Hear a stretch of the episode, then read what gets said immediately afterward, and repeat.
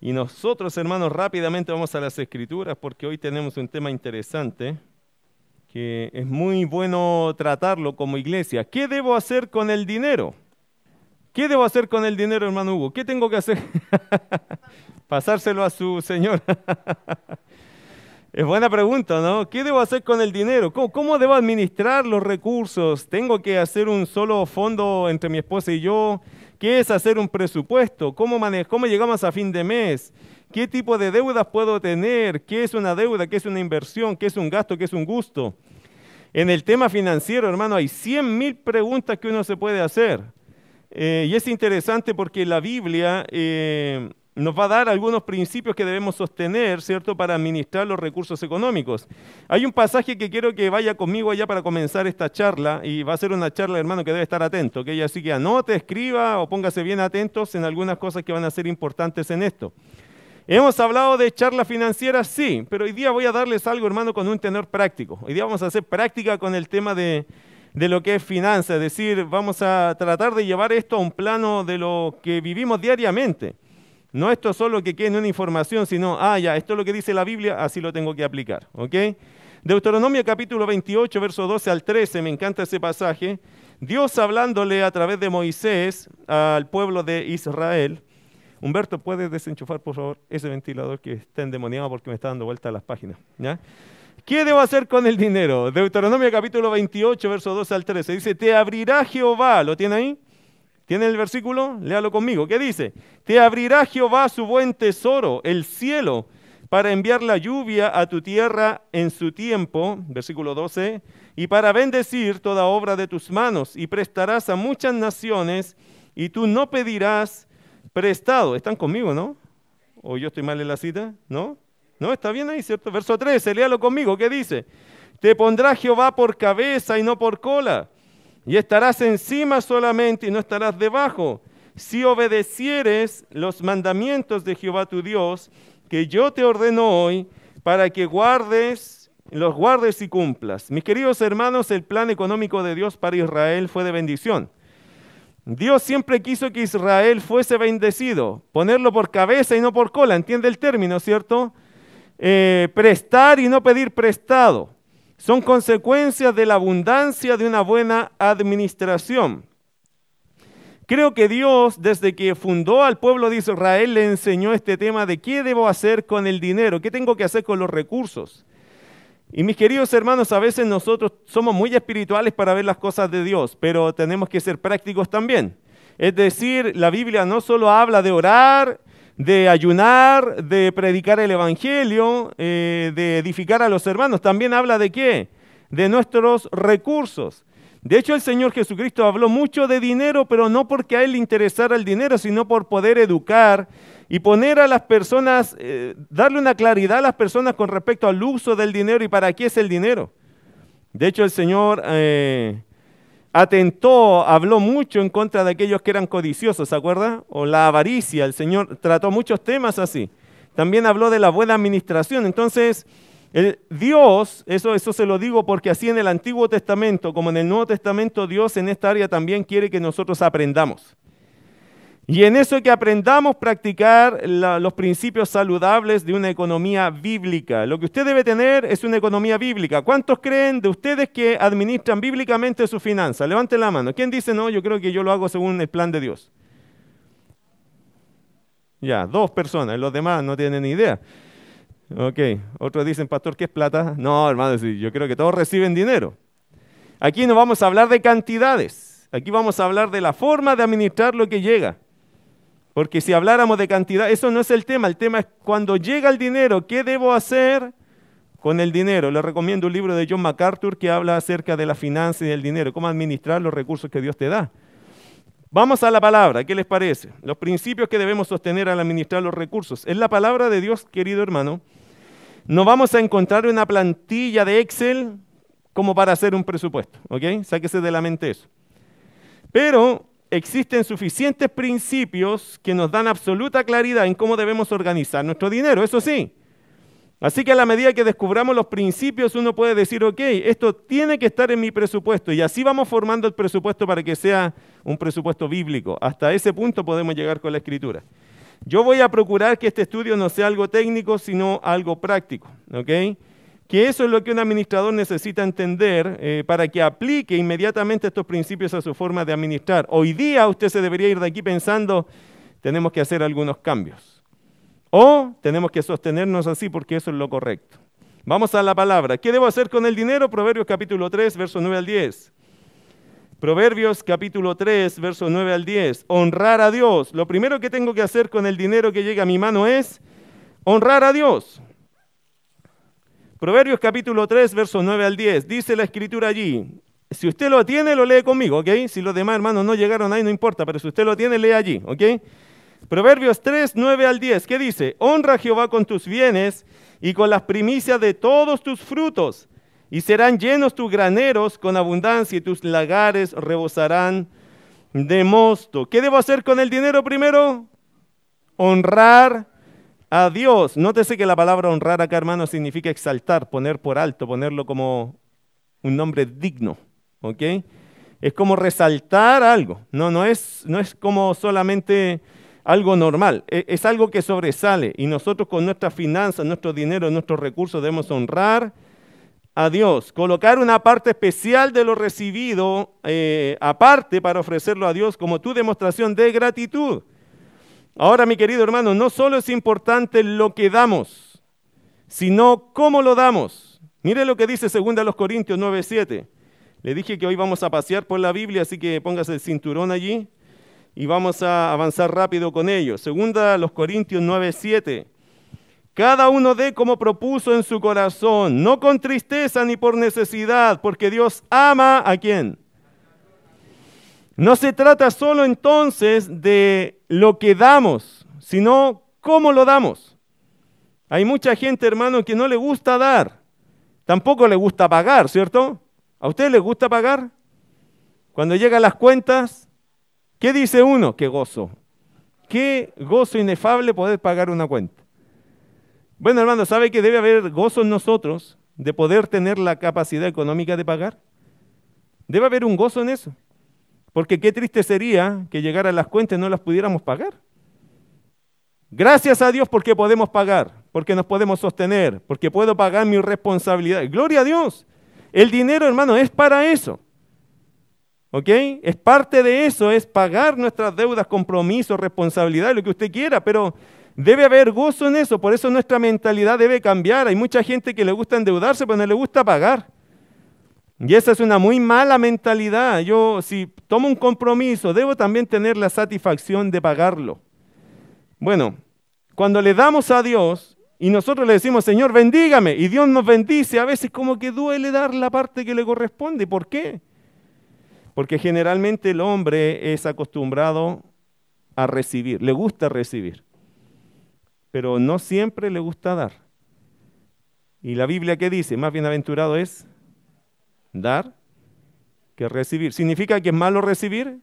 ¿Significa que te tienes que molestar cuando recibes? No, jefe, no me dé ese millón. No, me carga que me den plata. No, ¿cierto? No, eso sería medio raro. Si viene el dinero, gracias. Pero de eso inmediatamente, ¿qué piensa uno? Voy a honrar a Dios. Hermano, eso es un tema tuyo con Dios, porque Solo tú sabes lo que te llega, lo que no te llega, ¿cierto? Solo tú sabes a fin de mes, quincena o cuando te llegue el dinero. Solo tú sabes si te llegan cosas extras. ¿Quién sabe de eso? Solo tú. Pero yo te animo por la palabra que lo primero que debemos hacer con el dinero para de verdad, hermano, disfrutar o aprender a administrar esto es honrar a Dios. El que da con alegría es aquel que entiende que nada tendría si no fuera por el Señor que nos da todas las cosas. Amén. Mire 1 Timoteo 6, 17. 1 Timoteo 6, 17. El que da con alegría es una persona que ya entendió algo, que nada tendría si no fuera por el Señor. Mire 1 Timoteo 6, 17. Rápidamente, moviendo ahí su Biblia, hermano. Yo fui campeón mundial de, de búsqueda de versículos, así que no se preocupe si usted pierde conmigo, ¿ya? No, eso es broma, hermano. 1 Timoteo 6, 17. A los ricos de este siglo manda que no sean altivos, ni pongan las esperanzas, o, ni pongan la esperanza en las riquezas, las cuales son inciertas, sino en el Dios vivo, escucha esto, que nos da todas las cosas en abundancia. ¿Para qué? Entonces, mis queridos hermanos, allí debemos poner nuestra esperanza en el Dios que nos da todas las cosas. Él es el Dios que nos da todas las cosas. Así que, mis queridos hermanos, ¿qué debo hacer con el dinero primero? Honrar a Dios. Fijo que hay que honrar a Dios. Yo siempre quisiera hacer la pregunta y no lo hago a veces por respeto a las personas que vienen con esos eh, problemas, dramas económicos. Pero siempre me gustaría preguntarle a la persona que le falta dinero, ¿tú estás honrando a Dios? ¿De verdad le estás dando a Dios tus diezmos, tus ofrendas? ¿Estás cumpliendo con Dios? ¿Estás siendo responsable con eso? ¿Sabe por qué? Personalmente lo veo así. Creo que quien da a Dios siempre tiene una fuente. Y es una fuente milagrosa, que siempre fluye de ahí. No sé cómo, pero siempre fluye. Siempre Dios provee para que no nos falte. Pero quien no le da a Dios, no hay nada en esa fuente. Y creo que Dios a veces usa esa figura para recordarnos algo. Hijo, ande por fe, no por vista. No, no, no sea feliz solo porque tiene, no sea feliz por andar por fe. Honreme. Si usted recibe, hermano, 50, mira, mira lo que te voy a decir, si tú recibes 50 mil pesos mensuales, algo de eso debe ser de Dios. ¿Lo entiende? Si usted recibe 5 millones al mes, algo de eso tiene que ser de Dios. Es que mi querido hermano, creo que Dios nos enseña, nos educa, ¿sabe? He, visto muchos creyentes que la pasan mal en lo económico, pero siempre quisiera preguntarles. Ahora, si ya estás haciendo, ¿no? Y yo estoy dando, entonces a lo mejor el factor es otro. Pero en general me encuentro, el 90% de los casos que tienen problemas económicos es porque no están honrando a Dios ni siquiera con lo poco que tienen. Algunos dicen que, pastor, tengo tan poco que ni me alcanza. Hermano, Ahí te quiero animar, cambia la mentalidad. Con lo poco que tienes, honra a Dios. Si la viuda pobre dio, si la iglesia de, la iglesia de Filipo, de Tesalónica, dieron de su profunda pobreza, todos podemos dar. Es que, pastor, yo recibo tan poco, mire, después lo distribuyo y no me alcanza. Honre a Dios primero. ¿Se acuerda del ejemplo de la viuda que tenía solo un puñado de harina? ¿Y qué dijo el profeta? Mira, toma esa harina y hazme pedazo, hazme un pan a mí primero. Yo siempre que leía ese pasaje decía, pero ¿cómo el profeta puede ser tan indolente? ¿Cómo está pidiendo para él primero? Lo que pasa es que el profeta está empujando a la mujer a un paso de fe que la va a llevar a bendición. Entonces a veces Dios usa cosas así. Y Dios le había pedido que hiciera eso. Lo hicieron y ¿qué pasó? La harina nunca escaseó. Se salvaron ellos, se salvó su hijo y Dios la prosperó. Mi querido hermano, dar pasos de fe significa creerle a Dios. Creer que Dios va a usar lo poco que tengo, Dios lo puede multiplicar. Amén. Ese es un paso de fe que usted debe dar. ¿Para qué? Para honrar a Dios. Por eso te digo, esto, hermano querido, es tu relación con Dios. Número dos, pero en eso yo te quiero animar siempre. Honra a Dios, honremos a Dios con nuestros recursos. Y si llegan, como dicen algunos hermanos, pastor, si yo me sacara el loto, como si jugáramos, ¿ah? Pero si yo me sacara el loto, pastor, yo le regalo a la iglesia un templo. Número uno, hermano, no juega el loto. Porque son juegos de azar que Dios no bendice. Y si se lo gana, no me traiga ese problema aquí, ¿ya? Gásteselo todo afuera, no me lo traiga acá. ¿Sabe por qué? Después van a decir, pastor, ¿y de dónde salió estos millones? De la bendición del hermano que jugó al loto. Y después, ¿cómo paro yo a la otra congregación para que deje de jugar? No, hermano, yo no quiero abrir esa puerta acá. Nosotros no jugamos juegos de azar. No es la forma de hacernos ricos. De hecho, es la forma de hacerse pobre. Pero si alguien se lo ganara, no me traiga ese problema aquí, hermano. Lléveselo todo para afuera. ¿Ok? No, no me no, yo no quiero saber. No quiero saber de eso, no me interesa, hermano. Yo creo que los creyentes tenemos que vivir por el esfuerzo de nuestro trabajo por guardar de a poco. Yo, creo en esa prosperidad la que veo en la escritura, no en esa que uno anda jugando, apostando y, yéndose, no sé, a, los casinos. No, hermano, no. Yo no creo que eso es lo que Dios quiere para ti. Junta tu dinero, trabaja duro, ahorra, guarda de a poco, sé constante, ora mucho, vas a ver la bendición de Dios. Bueno, pero como dirían algunos, yo quiero darle al Señor todo eso si me ganara tal cosa, hermano, mire, Dios no te está pidiendo eso. Dios lo que te está pidiendo es que lo honres con lo poco que tienes. Parte de ahí. Y cuando tengas mucho, si Dios te lo da, hermano querido, honra al Señor también. Siempre honre al Señor. ¿Ok? Siempre honra al Señor. Lo que hicimos atrás, olvídese, pero de ahora en adelante caminemos con esta mentalidad. Lo que Dios me dé, yo quiero honrarlo. Quiero hacer lo correcto con eso. ¿Y cómo lo hacemos? A través del trabajo que Dios nos dé. Todos nosotros tenemos dos manos y tenemos la posibilidad de trabajar, querido hermano. Qué bendición. Hágalo. Si Dios te bendice, honralo. Honra a Dios. Siempre honre a Dios. Siempre honrelo. Amén. Número dos, ¿qué debo hacer con el dinero? Proveer para los nuestros. Mire 1 Timoteo capítulo 5, verso 8. 1 Timoteo 5, 8. ¿Qué dice la escritura allí? Porque si alguno no provee para los suyos y mayormente para los de su casa, ha negado la fe. Y es peor que un incrédulo. ¿Qué es lo que tengo que hacer con el dinero entonces? Primero tengo que honrar a Dios, ¿cierto? Segundo, tengo que proveer para los míos. ¿Quiénes son los míos? ¿O quiénes son los nuestros acá? Nuestra familia. ¿Qué significa, hermano? Que usted tiene que, de su trabajo, tiene que velar por aquellos que están bajo su cuidado. Si somos padres, tenemos que sustentar a una esposa, si somos casados, ¿cierto? Y si no, tenemos que sustentar nuestra vida, pagar nuestras cuentas. Y si están nuestros hijos allí o hijas, qué sé yo, nosotros le cuidamos a ellos a través del dinero.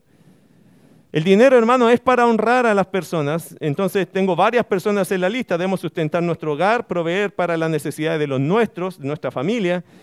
No hacerlo eh, compromete nuestro testimonio. Mira el versículo que dice, versículo 8, pero si alguno no provee para los suyos, los suyos, hermanos, son aquellos que están bajo tu cargo, a tu cuidado, dice el texto, y mayormente para los de su casa, ha negado la fe, y es peor que un incrédulo. O sea, nosotros tenemos que ser responsables de nuestros hijos. Hay esposos, hermanos o padres que no les gusta trabajar. Y a veces trabajan lo justo y necesario y no están proveyendo para sus hijos. Y le está faltando. Hermanos, los esposos tenemos que trabajar, tenemos que proveernos, tenemos que asegurar que a nuestra familia no le falte.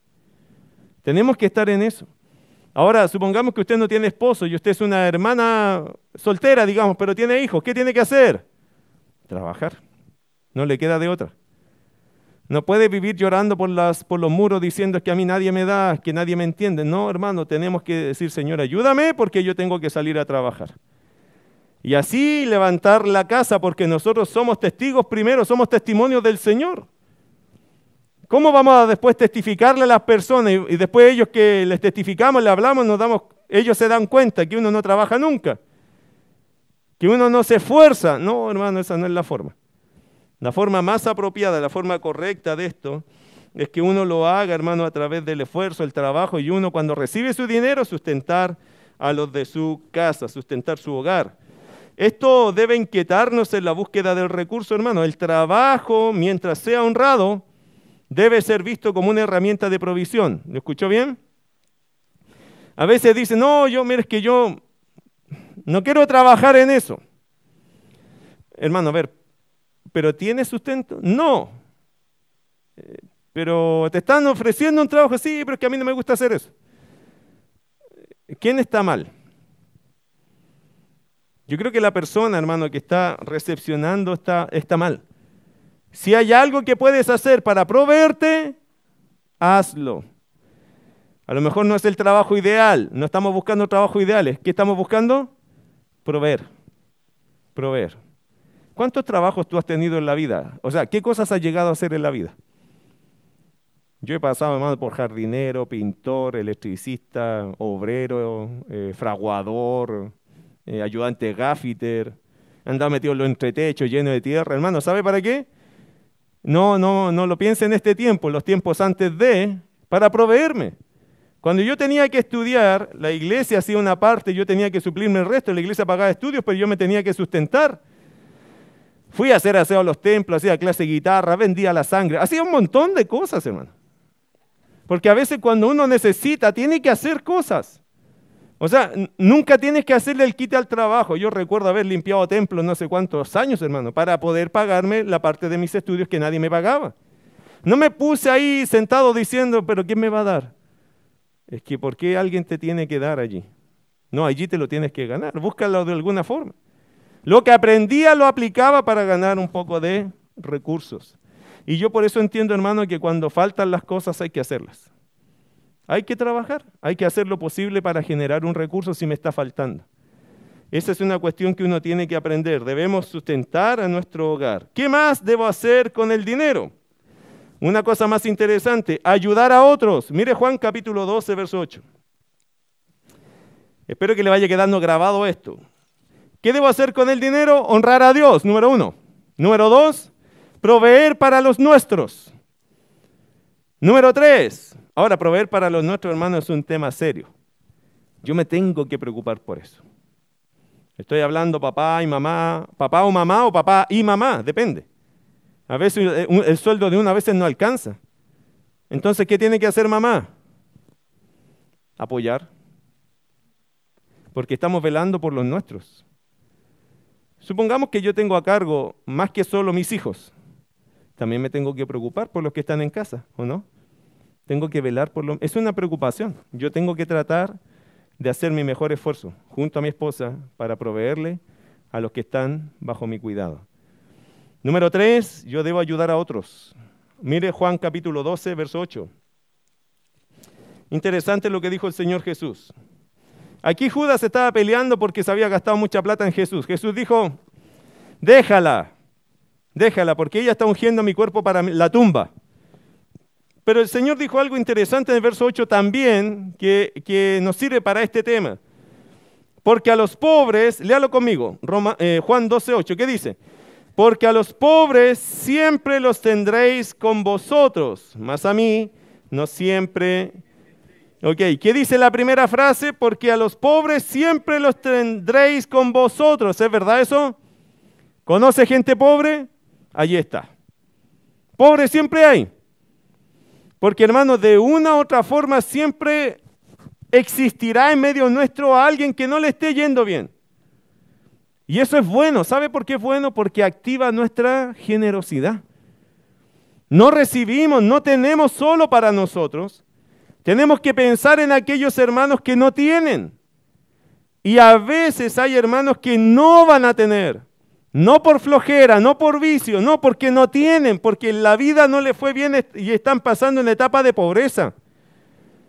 Usted sabe que hay varios tipos de pobres en la, en la, Biblia, ¿cierto? Hay un pobre que es el que le alcanza justo, que no tiene, por ejemplo, para ahorrar. Uno le puede decir a estas personas, hermano, pero júntate de a poquito. Es que no tengo el poquito. Ese es el problema. Eso se llama pobreza, sin capacidad de ahorro. Y hay otro pobre que es el pobre que la Biblia lo describe como el que no le alcanza ni para comer el día. Hay un pobre que le alcanza para pasar el día, pero no para ahorrar. No puede juntar, por lo tanto, para un par de zapatos, hermano. ¿Entiende lo que le digo? En esto tenemos que ser bien prácticos. Hay gente, hermano, que nunca se podría comprar una chaqueta, una camisa, un pantalón, porque no tiene para juntar para eso. Depende de qué? De la buena voluntad de la gente. ¿Tú fuiste pobre en tu vida o no? Yo sí. Yo fui de esos pobres que vivimos de la ropa regalada de la gente. Zapatilla, hermano, yo recuerdo en la vida haberme comprado solo cuando éramos niños, porque mi papá tenía buen trabajo, se fue de la casa, se fue de la casa, nos, nos dejó, se acabó esa prosperidad y vinimos al hambre y a la pobreza terrible. Llegamos al punto de no tener para comer. No teníamos para comer. Entonces, no le estoy diciendo esto de la, de, la perspectiva de alguien que siempre ha tenido, porque no, hermano, la gran mayoría de ese tiempo no tuvimos nada. Y vivíamos, quizás como algunos de ustedes, de lo que nos regalaba la gente. A veces la gente nos veía con la misma ropa siempre, como el chavo del ocho, ¿cierto? Lo único que tenía no era un parche nuevo, ¿cierto? Entonces la gente a veces decía, oye, a este niño hay que darle algo. Y llegaba la ropa y a veces así alargábamos las fechas para seguir teniendo que vestirnos. Querido hermano, dentro de nuestra iglesia y dentro de este mundo usted siempre va a conocer gente pobre. No gente floja, estoy hablando de gente pobre. Porque flojera hay en todos lados, ¿cierto? Pero yo le estoy hablando de gente pobre que aún con su esfuerzo no le da, no va a alcanzar a juntar, no tiene. Está pasando un momento que no tienen recursos, no tienen. Están haciendo todo lo posible, pero no tienen. ¿Qué debemos hacer con ellos? Ayudar. Hermano, ayudar con generosidad. Sacar plata del bolsillo, hermano, Dios te bendiga. No le diga a nadie, vaya solo, usted haga lo particular, ¿ok? No, no lo haga público porque eso es feo. Hágalo en privado. Hermano, esto es tuyo, el Señor te bendiga. El Señor me mandó. Una vez tenía un matrimonio allá en el monte que ellos pasaban momentos de pobreza fuerte. El hermano, muy trabajador, trabajaba aquí en La Vega, pero aún con todo él tenía como seis hijos y uno de ellos salió enfermo. Tenía muchos problemas de salud del niño. Hermano, se sacaba la mugre este hermano. Eh, se metía a los canales a sacar berro. Eh, ¿Sabe lo que es el berro? Lo que hoy día vende muy caro, él, lo vendía por saco en La Vega. Traía sus sacos para acá, venía del monte, hermano, viajaba, vendía sus sacos, no le alcanzaba. Un día estaban sin comer ya, con cinco o seis niños, hermano. Eso es duro. ¿Sabe lo que hicieron? Se arrodillaron, se pusieron a orar. Señor, hemos hecho todo nuestro esfuerzo. Yo no sé qué más hacer. Están estos niños llorando de hambre. Necesitamos que nos proveas. Alguien le golpeó la puerta apenas terminaron de orar. Eran hermanos de la iglesia que le llevaban cantidad de mercadería. Pero ¿cómo supo esos hermanos lo que estaban orando recién? No, no era ni él ni él, era Dios, que sabiéndolo de antes estaba moviendo todas las cosas. Querido hermano, ¿quieres ser de bendición? Ora, Señor, ¿quién está en una situación difícil para poder ayudar? Y hágalo en silencio. Hágalo en silencio. Se puede organizar con otros, pero en silencio. Y lleven eso a las personas que lo necesitan. Nunca dejemos de pensar, hermano, que pobres siempre tendremos entre nosotros. Aquí nadie va a andar diciéndole al otro, ¿sabe qué? Ayúdeme a mí porque yo soy pobre. Aquí no pasa eso, la gente está muy, muy reservada, nadie quiere hacer eso. Pero hay gente que sí lo necesita. A lo mejor no ni siquiera de la iglesia, hermano, porque a lo mejor aquí Dios ha bendecido. Pero ¿sabe qué? Hay un montón de gente que saliendo a trabajar igual no le alcanza. Qué bendición sería recibir algo y cómo eso sería de testimonio de Jesús para esas personas. Amén. Así que hermano, nunca deje de pensar en eso. La escritura dice que hay que ayudar a otro. Mire Efesios capítulo 4, verso 28, rápidamente. El Señor Jesús dijo que pobres tendríamos siempre en medio nuestro. Y mira lo que dijo Pablo en Efesios 4, verso 28. El que hurtaba no hurte más, sino trabaje haciendo con sus manos lo que es bueno, para que tengan para que tenga que compartir con el que padece. ¿Se da cuenta, hermano, que hay necesidad? Por eso, mi querido hermano, hay que ayudar a otros. El apóstol Pablo nos deja ese principio muy claro. El que hurtaba no hurte más, sino trabaje. Trabaje, hermano, nuestro trabajo debe producir algo. ¿Para qué? Para que tenga que compartir con el que está o padece necesidad. Por lo tanto, el llamado es ayudar a otras personas. Hermano, ¿ayudamos para que nos digan algo, para que nos feliciten, para que nos den las gracias? No, no, no debemos ayudar así. Ayudamos porque hay necesidad. No ayudamos para que la gente después nos dé un trofeo, o nos haga un diploma, o para que todos después nos hagan una reverencia. No hacemos esto. Lo hacemos porque hay una necesidad y Dios nos dice que tenemos que ayudar con nuestros recursos a otras personas. Seamos prácticos. Esta semana, ¿a quién ayudaste? Con tus finanzas. No es que le diste ánimo, hermano, ánimo. No, no, con tus finanzas. Este mes, ¿a quién ayudaste? ¿A quién le tendiste la mano? ¿A quién le regalaste algo? Ok, hace dos meses, ¿A quién ayudaste? ¿A quién le diste una ofrenda? Llegaste con un par de zapatos, una polera, una camisa, un pantalón, qué sé yo, con mercadería. ¿A quién? ¿A quién ayudaste hace dos meses atrás? De ahí para adelante. Mi querido hermano, tenemos que ser activos en esto de ayudar a otros. Curiosamente, hermano, generalmente los que ayudan no son los que tienen más, ¿sabe usted? Generalmente son las personas más humildes, son las que más ayudan. Quizás porque son más sensibles. Yo no lo sé, pero los que tienen más no deberían equivocar el camino. Deben ayudar a otras personas. ¿Por qué no ayudamos? No porque seamos mala gente, hermanos, sino porque no nos damos tiempo de mirar quién de verdad necesita. No nos damos el tiempo. A veces hay un vecino o, hay una persona que justo Dios la puso en tu camino Mire, y le voy a decir algo, hermano, no trate de ser usted la solución de los problemas de las personas, solo ayude. Porque a veces decimos, pero que lo mío es tan poquito, hermano, mire, no somos la solución de los problemas económicos de la gente. No somos la solución, pero podemos ayudar. Podemos mostrar preocupación, cariño. No le puedo pagar todo eso, ni le puedo sustentar la familia, no le puedo dar 10 mil, es lo que tengo. Bueno, hermano, ayude, no se limite por eso. Toda ayuda para una persona que necesita es bienvenida. Amén. Ayudar a otros. Necesitamos, hermanos, eh, siempre eh, ver esto, porque siempre vamos a tener gente que necesite en medio nuestro o a nuestro alrededor. ¿Qué más debo hacer con el dinero? Mire Mateo capítulo 15, verso 4. ¿Ya está armando su presupuesto?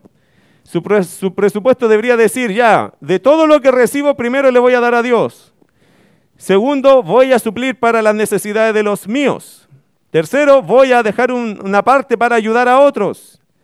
Cuatro, tengo que honrar a mis padres. Mire Mateo capítulo 15, verso 4. Mateo 15, 4.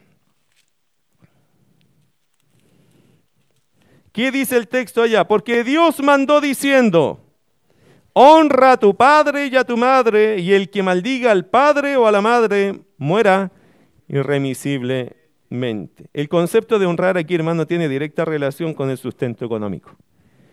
Tiene que ver con eso. No solo palabras de honra, no también sustento. ¿Le ha preguntado a sus papás cómo están económicamente? Yo quiero ser práctico con esto, ¿se nota? Le ha preguntado, mamá, ¿cómo está su plata? Papá, ¿cómo está su sustento? ¿Tiene? ¿Están bien? Mire, hermano, hay, hay, momentos en la vida que no necesariamente ellos necesitan dinero, porque eh, tienen sustento. Pero hay momentos que ya no tienen cómo sustentarse. Usted tiene que hacer la pregunta, ¿necesitas algo? Y si aunque no te lo digan, usted lo nota, ¿qué tiene que hacer? Aportar. Tiene que honrar. ¿Porque ellos han sido buenos? ¿Porque han sido los mejores padres? No, porque son sus padres. Solo por eso. La palabra dice, honra a tu padre y a tu madre, porque eran buenos. Bueno, qué buenos si fueron buenos, si fueron malos. ¿Acaso nos tenemos que saltar el principio porque los papás fueron malos? A lo mejor están viejos, ya no pueden trabajar, no se pueden sustentar. Ah, pero conmigo fueron súper malos, nunca me dieron nada. ¿Significa que no los tengo que honrar? ¿Qué diría Dios? Sí, hijo, tienes razón. Olvídate de ellos. O te diría Dios, tienes que preocuparte de ellos igual. ¿Qué crees tú? Yo creo que el principio, hermano, está más allá de que si fueron buenos o malos. Hay una responsabilidad cristiana en poder preocuparnos de nuestros viejos. Si no lo necesitan, tranquilo. ¿Ok? Porque aquí el honrar a papá y mamá tiene que ver, hermanos, con condiciones económicas, pero cuando ellos lo necesiten. Quizá algunos todavía tienen la bonanza de que sus papás proveen, hasta incluso te prestan plata a ti para terminar el mes. Bueno, eh, a veces pasa, ¿o no? Pero ya llega un momento que ellos ya no suplen, ya no pueden proveerse, ya no tienen la fuerza, ya se acabó eso de que ya no tienen los recursos. Bueno, yo creo que los hijos tienen que honrar a los padres. Padres que en el mejor de los casos han dado todo por los hijos, ninguno de esos hijos debería hacerse un lado cuando sus padres los necesitan. Amén. Así que hay que honrar a los padres, mis queridos hermanos. Mira 1 Timoteo capítulo 5, verso 4, otro pasaje para ese punto. 1 Timoteo 5, 4. Dice, pero si alguna viuda tiene hijos o nietos, mire hermano hasta dónde alcanza esto. Pero si alguna viuda tiene hijos o nietos, aprendan estos primero a ser piadosos para con su propia familia y a recompensar a sus padres porque esto es lo bueno y agradable delante de quién? A Dios le agrada, hermano, que pensemos en nuestros padres. A Dios eso le agrada, Dios lo considera algo para felicitar, digno de felicitar al hijo que cuide económicamente a sus padres. Otra vez, ¿puedo yo solucionarle la vida a mis padres? Quizás no, pero ¿debo ayudar? Debo ayudar, debo ser parte de los que ayudan. Honra a tus padres. Nuestro presupuesto debe, por lo tanto, incluir el cuidado de aquellos padres que ya no se pueden sostener económicamente solos. Dios, mis queridos hermanos, se alegra con el Hijo que obedece sus mandamientos. ¿Y sabe que Dios nos bendice por eso? Mire Efesios capítulo 6, versos 2 y 3. Esto también nos calza a nosotros. Efesios capítulo 6, versos 2 y 3 dice, honra a tu padre y a tu madre, que es el primer mandamiento con promesa, para que te vaya bien y seas de larga vida sobre la tierra. Mira qué, interesante, hermano. Para que te vaya bien, honra a tus padres. ¿Y eso qué significa? Cuando sea el momento, honralos económicamente. Pero para que tú sepas cuándo es el momento, lo, más, lo mejor es conversar con ellos y notar su realidad. Si tú notas que su realidad no es buena o tú quisieras darle algo mejor, involúcrate. Ya empieza a involucrarte. De a poco, gradualmente, pero ya empieza a involucrarte en la vida económica de tus viejos, de bendecirlos, de decir, a lo mejor uno dice, pero es que mi papá no necesita. Él vive con esto. Sí, pero ¿no será que le gustaría un día hacer otra cosa? ¿No será que sería lindo para él también disfrutar de otra cosa? Pero no tienen para eso. Cuando un hermano como hijo se preocupa de ese tema, eh, yo creo que a Dios eso le agrada, que estemos no ajenos, sino preocupados. Papá, mamá, yo no quiero que le falte. De hecho, me gustaría que estuvieran tranquilos en eso. Que si tienen que comprar un remedio, usted sabe que el presupuesto cuando uno ya tiene años, la mayoría se va en remedio, ¿cierto? Uno le pregunta a los papás, ¿dónde salieron? ¿A qué farmacia le está preguntando en realidad? Porque ellos ya no pasean, se van a la farmacia, ¿cierto? Y usted le abre los cajones y ahí tienen un montón de medicamentos. Ellos felices como que vayan al supermercado, en vez de comprar mercadería, compran remedios. Y ahí se sienten seguros cuando tienen 20 cajas de cosas que tienen que tomar en el mes. Está provisto, gracias a Dios. Pero todo su dinero está allí. ¿Pero no le gustaría a ellos de repente hacer algo diferente? Sí, pero no alcanza. ¿Por qué? Porque hay que priorizar y cuando uno ya es viejo, prioriza, ¿cierto? La salud. Entonces cuando uno nota eso, hermano, podría decir, mamá, ahí tiene. Ahí tiene cuatro millones para que salga en el mes. O algo así. Bueno, depende de sus recursos, ¿cierto? Siempre, hermano, sea sensible a ellos. No lo vas a saber hasta que hables con ellos, pero habla con ellos honestamente, con la intención de poder involucrarte. Hasta este punto creo que ya usted debería tener, o creo que ya tenemos dos pensamientos, ya se pasaron dos pensamientos por nosotros seguramente. Número uno, hay muchas cosas que hay que hacer con el dinero, ¿o no? Hay muchos gastos.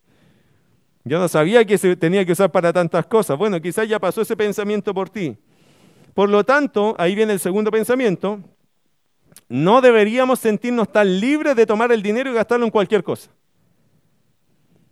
Dos cosas, hermano. El dinero tiene hartas ocupaciones que hay que darle, hartos canales que hay que distribuirlo. Por lo tanto, segundo pensamiento, no deberíamos sentirnos tan libres de tomar el dinero y gastarlo en cualquier cosa. Ahora, hablando de tener dinero suficiente, hermano, Dios nos dejó otro principio acerca de qué hacer con el dinero y es invertirlo. Alguien me dijo en una ocasión lo siguiente, dinero guardado, dinero gastado. ¿Qué me quiso decir? Si lo aplicamos bien, esto significa que si el dinero se deja en una cuenta sin generar intereses, ese dinero en el tiempo va perdiendo su valor.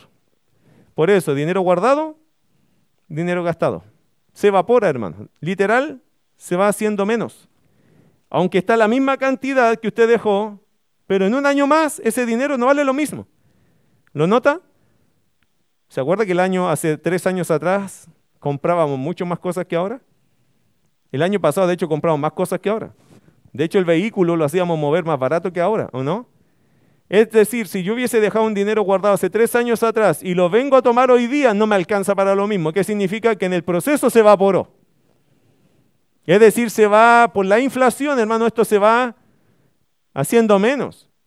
Lo que antes parecía que era mucho dinero, hoy día no es nada, hermano. Eh, ¿Cuánto vale un pollo asado hoy día con papas fritas? Que es la colación básica del día domingo cuando uno se va de culto, ¿cierto? No sé si le pasa a usted, pero algunos van a comprar pollo, ya con eso salvamos. ¿Cuánto vale eso? 10 mil, ¿cierto? Hace unos años atrás, cuando comenzamos nosotros a hacer esa práctica, muchos años atrás, 4 mil pesos era. Pollo con papas fritas, 4 mil pesos. Y si quería bebida, 4 mil 500. Y hasta ahí llegaba. Y ya era medio caro, ¿cierto? Ya como, no, no, eso es un lujo. Hoy día 10 mil pesos, ¿qué son? ¿Qué son 10 mil pesos hoy día? Básicamente, usted va al súper con 10 mil y ¿qué trae? Mi esposa me decía ayer que el aceite está casi a 3 mil pesos, el más barato, 2.500, el más barato. O sea, hermano, ¿de qué estamos hablando? 10 mil pesos son 4 litros de aceite. Y estamos hablando del aceite a cuenta, ¿ok? Del, del, jumbo, del, de la marca del supermercado, no, no, no estamos hablando de mucha marca. Entonces, mi querido hermano, algunos jóvenes viven así, oye, pero si yo ya di mi plata, no, si yo ya pasé esto, hermano, pero ¿cuánto diste? No, yo di 50 mil para este mes. ¿Sabrá ese joven cuántos son 50 lucas en un mes, hermano? No es nada. A mí me cayó esa realidad. Siempre cuando uno se casa aprende mucho, ¿cierto? Yo siempre le he dicho a mi esposa, pero si yo te doy tanto. Y me mira con amor y me dice, pero ¿has sacado la cuenta? No, pero te debe, me imagino que es suficiente. Siempre que termino esas reuniones tengo que agregarle más agua a esa olla, hermano, porque me convence el argumento de que no es suficiente. ¿Por qué? Porque siempre hay cosas que se van encareciendo. ¿El punto cuál es? Que nosotros tenemos que aprender a invertir nuestro dinero. Si usted lo deja guardado, dinero guardado, dinero gastado, hermano va a perder por el solo hecho de tenerlo guardado. Mira, hay un par de ejemplos en la Biblia interesantes de eso. Proverbios capítulo 31. Proverbios 31. Voy a ir rápido a eso porque ya quiero terminar acá. Proverbios 31. Una mujer, hermano, buena para invertir. ¿Conoce mujeres buenas para invertir? Nadie. Oh, qué triste. Eh, ¿Conoce mujeres buenas para invertir o no? ¿Sí? ¿Sí? ¿Conoce algunas? Hermano, esas mujeres tienen que enseñarle a las otras mujeres que no son buenas para invertir, a invertir. Mire la mujer virtuosa. La mujer virtuosa tenía esa gracia. Mire versículo 16 al 18. Dice, considera la heredad y la compra. Hermano, vio un negocio, lo agarró. Mire verso 16. Eh, y planta viña del fruto de sus manos. No le paga a nadie. Ella misma le saca provecho a su viña ciñe de fuerza sus lomos, su espalda y esfuerza sus brazos, ve que van bien sus negocios, su lámpara no se apaga de noche, revisando cuentas, ajustando cosas, proyectando el trabajo, viendo lo que va a hacer mañana. Eh, la, la mujer virtuosa, hermano, invertía. Por eso siempre tuvo. La mujer virtuosa es una mujer, hermano, que se vestía bien, que le, mire, por cierto, la mujer virtuosa supo ahorrar buscando ofertas. Versículo, versículo 14. Es como nave de mercader, trae su pan de lejos. ¿Sabe por qué? Porque fue a buscar la oferta. No llega y compra, sino que cotiza y dice, este es el mejor mercado, aquí compro. Una persona que es buena para cotizar. Por cierto, ella también daba a los pobres. Mire versículo 20, alarga su mano al pobre y extiende sus manos al menesteroso. Por cierto, Dios le daba lo suficiente para alimentar a su familia y vestirse bien, y ahí están los textos. Por cierto, ella también era una mujer madrugadora y muy trabajadora. Por cierto, querido hermano, ella también fue un aporte en su casa para su marido, reproduciendo los ingresos. ¿Qué dice el verso 12? Le da ella bien y no mal todos los días de su vida. Mira el verso 11, el corazón de su marido está en ella confiado. ¿Sabe por qué? porque ella cuida los recursos, porque ella cuida a la familia, porque de alguna forma toma lo que se le da y lo multiplica. Por eso el esposo dice, yo sé que con ella a mi familia no le va a faltar. Cuando el esposo tenía que salir a negocios lejos, a tierras más lejos, ¿sabe lo que hacía el esposo? Mi amor, ahí están los recursos para este mes. No te voy a ver, no hay celular para que me llames, pero ahí te los dejo. Y cuando él volvía, ¿sabe lo que hacía la mujer? ¿Sabes, corazón? Encontré una oferta, mira la despensa, lleno. Los hijos bien vestidos, no faltó nada. Y él le decía, pero ¿cómo lo hiciste? No, deja que te cuente. Trabajé en esto, busqué aquí, allá, hice esto. Y el hombre volvía a la casa y él ya estaba ahí con todas sus provisiones. Y él dice, yo le tengo confianza. Porque sabe tomar el dinero y lo aprovecha muy bien. Sabe que nos estamos esforzando. Por lo tanto, ella cuida lo que hay, cuida lo que hay. No trata de darme más peso, trata de ayudarme.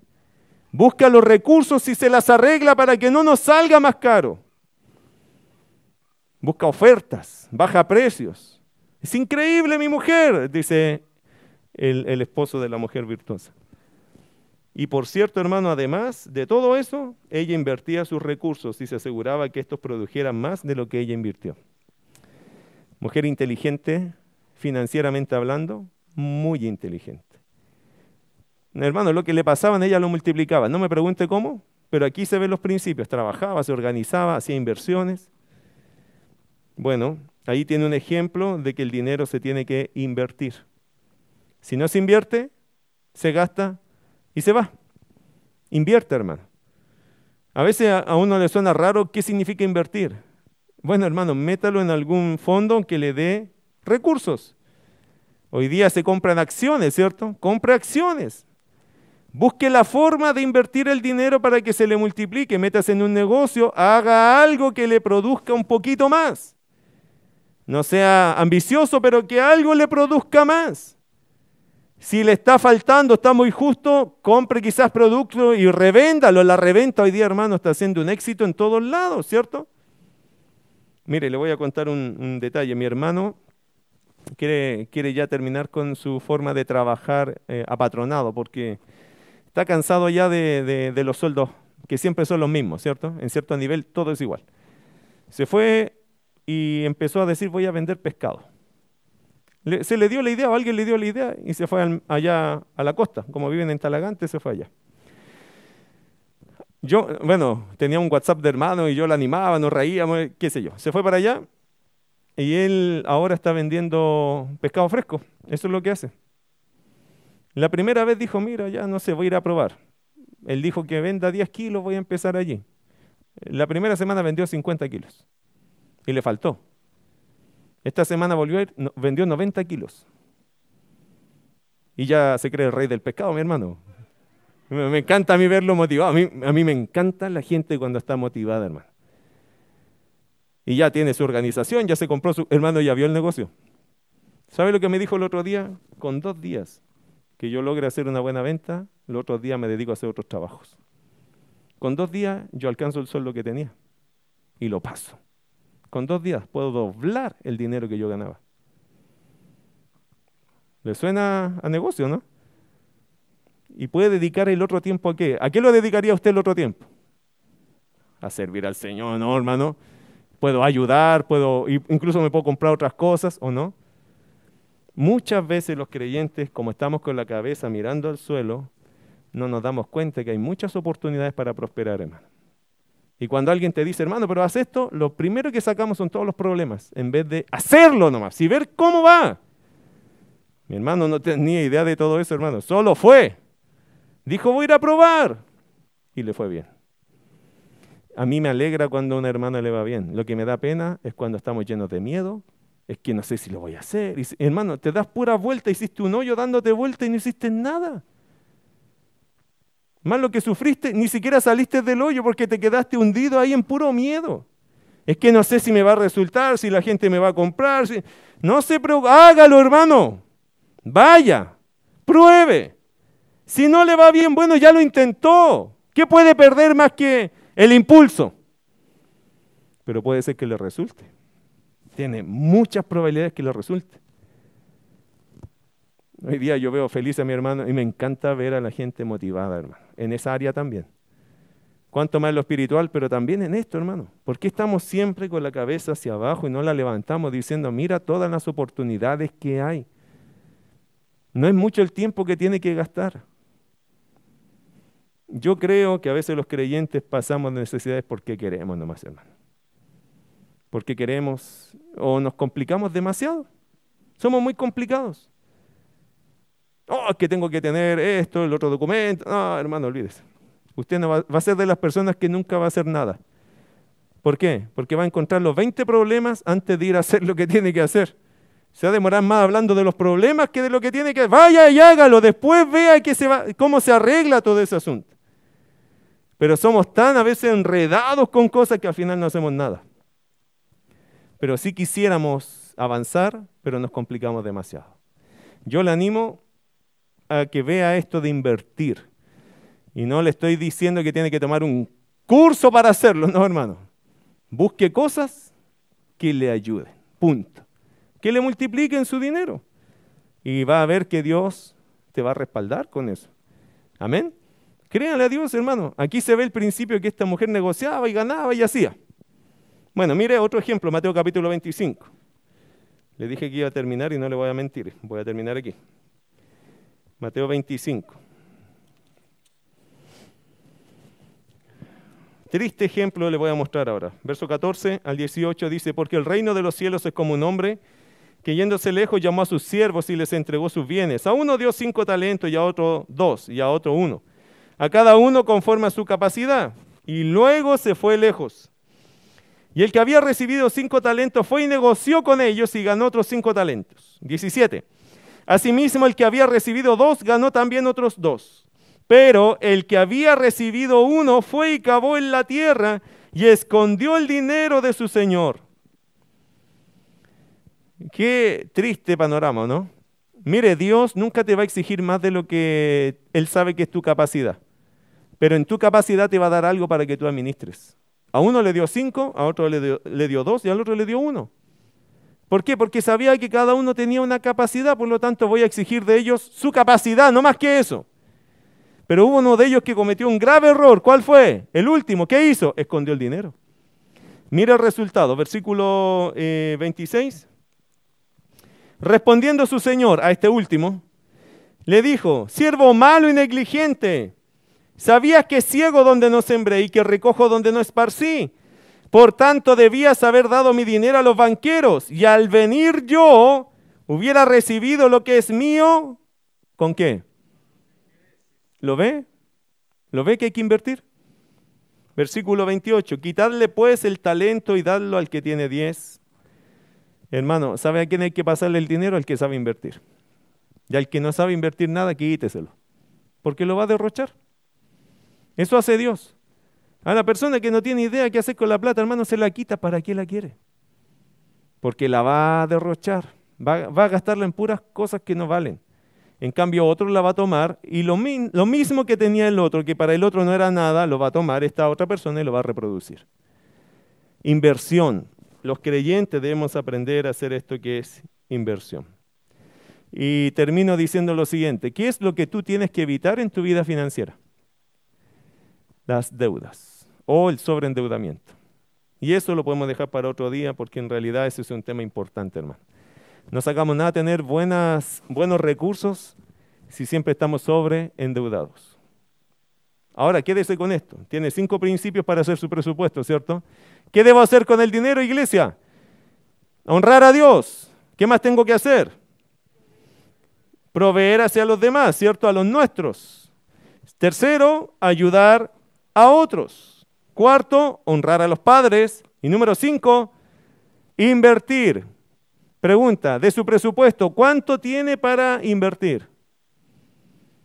Tiene que dejar una parte de eso para decir esto yo lo voy a invertir. ¿Para qué? Para que se multiplique. Espero que estas pautas, hermanos, le ayuden a qué? A darse cuenta de algo.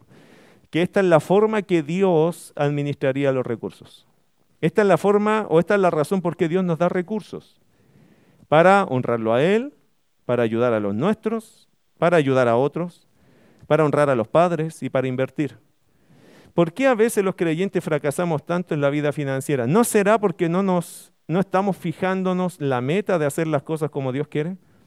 Hermanos, si la pasamos mal en esto, tenemos que observar nuestro propio caminar.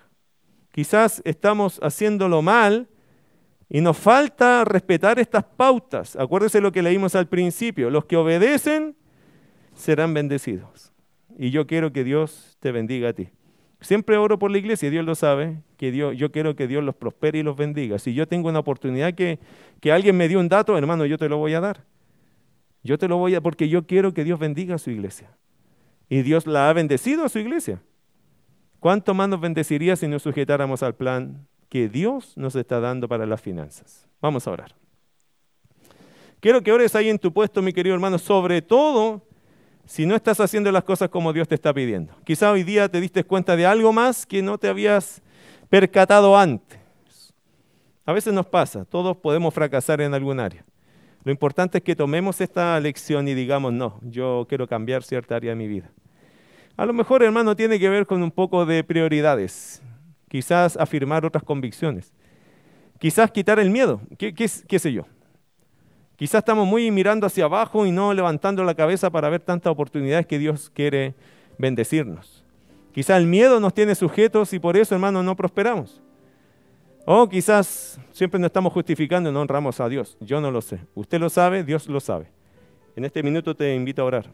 Cierra tus ojos. Habla con Dios. Querido Padre Celestial, gracias. Este tema, Señor, para mucha gente es sensible. Y de verdad lo es. Señor, de una u otra vereda tenemos que hacer tu voluntad. Si hay mucho, si hay poco. Si hay abundancia o escasez. Lo hermoso de todo esto, Dios, es que en abundancia o en escasez, como dice Pablo, todo lo puedo en Cristo que me fortalece. Eh, no nos da excusa, Señor, la escasez para no estar gozosos. Y la abundancia tampoco nos da una excusa para olvidarnos de ti, porque todo viene de ti. Amado Dios, algunos han sido bien desafiados en su vida económica. Algunos, Señor, han sido expuestos a muchos gastos en su vida, compromisos. Señor, yo como siempre, yo te ruego una vez más que bendigas a esta tu amada iglesia. En lo espiritual, por supuesto que sí, también en lo material. No dejes, Señor, a ninguno sin la oportunidad de prosperar, pero prosperar bíblicamente. Que en sus anhelos, su deseo, Señor, sea hacer tu plan, vivir tu plan, no el nuestro, a tu forma, no a la nuestra. Señor, ayúdanos de aquí en adelante a proyectar una mente bíblica para hacer el dinero, para reproducirlo, para, para distribuirlo de la forma correcta, sabiendo que no somos los dueños, nosotros solo, solo somos mayordomos, somos administradores, Dios. Permítenos no sentirnos los dueños de aquellos billetes o recursos o bienes. Permítenos entendernos en la posición que tú nos diste. Somos solo administradores. Ese dinero no va con nosotros, pero Señor, a través del dinero Tú ves nuestro carácter, nos pruebas el carácter, nos pruebas, Señor, el temor, la obediencia a tu palabra y también nuestro corazón sensible a la voz del Espíritu. Hay muchas cosas que tú pruebas con el dinero, Señor, en nuestras vidas, sobre todo nuestro carácter. Ayúdanos, Señor, a honrarte siempre. Y, Señor, aquellos que están pasando momentos difíciles, permíteles confiar en ti, a sujetarse al modelo divino del dinero, a tu voluntad, y así, Señor, ver que en Cristo hay bendición. Te alabamos Dios por este tiempo de estudio. En el nombre de Jesús. Amén.